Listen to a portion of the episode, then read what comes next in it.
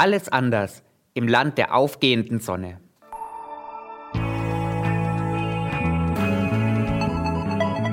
Hashtag Volatility, der Anlage-Podcast von QC Partners. Mit Thomas Altmann, Leiter des Portfolio-Managements bei QC Partners. Herzlich willkommen zu einer neuen Solo-Episode von Hashtag Volatility. Es gilt weiterhin kürzer, kompakter, aber genauso informativ. Heute möchte ich mit Ihnen gemeinsam nach Japan schauen. Beim Blick auf die Aktienkurstafeln fällt sofort auf, dass japanische Aktien seit Jahresbeginn kaum verloren haben. Bekannte Indizes wie der Nikkei 225 und der Topix sind seit Jahresbeginn nur wenige Prozent im Minus. Doch das gilt nur für lokale Anleger.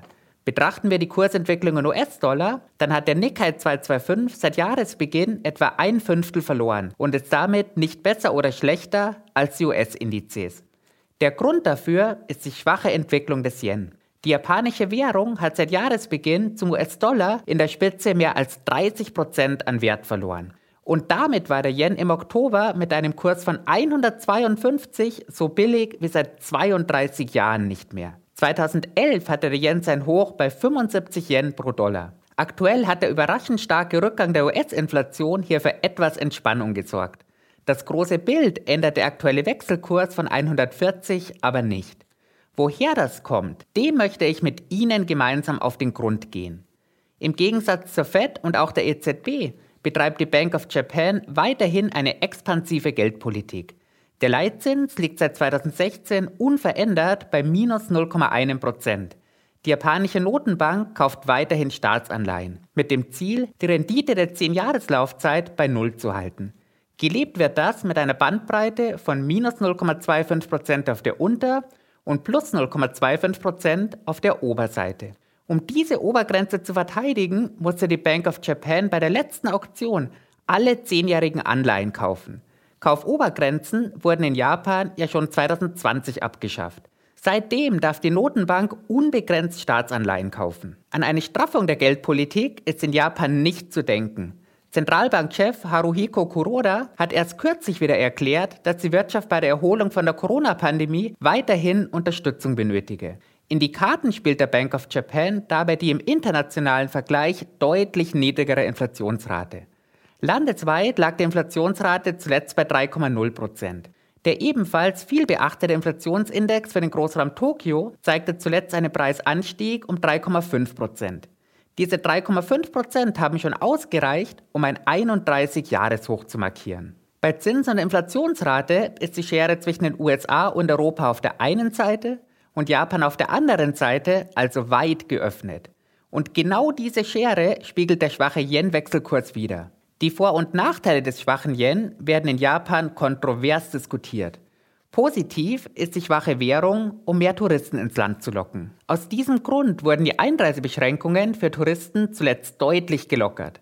Ganz klar negativ ist der schwache Yen aber für alle, die Güter aus dem Ausland importieren wollen oder gar importieren müssen.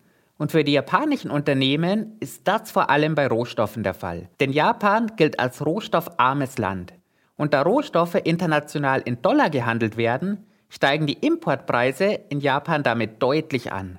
Um dem entgegenzuwirken, hat die japanische Notenbank in diesem Jahr bereits mehrmals am Devisenmarkt interveniert und den Kursverfall des Yen damit zumindest verlangsamt. Da der fallende Yen über steigende Rohstoffimportkosten Inflation importiert, steuert die Regierung mit einem Konjunkturpaket gegen. Mit umgerechnet 200 Milliarden Euro sollen Privathaushalte und auch Firmen von den hohen Strom- und Gaspreisen entlastet werden. Das Ziel ist, damit die Inflationsrate um 1,2 Prozent zu senken.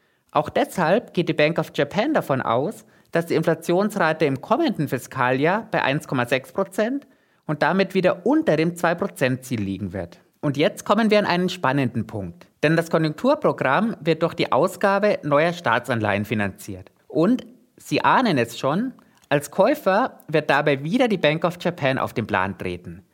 Die Schuldenquote des japanischen Staates liegt bereits bei 260 Prozent des Bruttoinlandsproduktes. Bei einem unveränderten Zinssatz zwischen minus 0,25 und plus 0,25 Prozent sind japanische Anleihen dafür andere Käufer kaum interessant. Nach einer Statistik der Bank of Japan waren im März 8% der japanischen Staatsanleihen in ausländischen Händen. Sollten sich einige davon zu einem Verkauf entschließen, müsste wohl nicht nur erneut die Bank of Japan als Käufer einspringen, ein Abzug dieses Kapitals könnte auch den Yen erneut unter Druck bringen. Und dann könnte der eben beschriebene Kreislauf von vorne beginnen. Ich werde dies weiterhin für Sie beobachten. Vielen Dank fürs Zuhören, bis zum nächsten Mal und machen Sie es gut.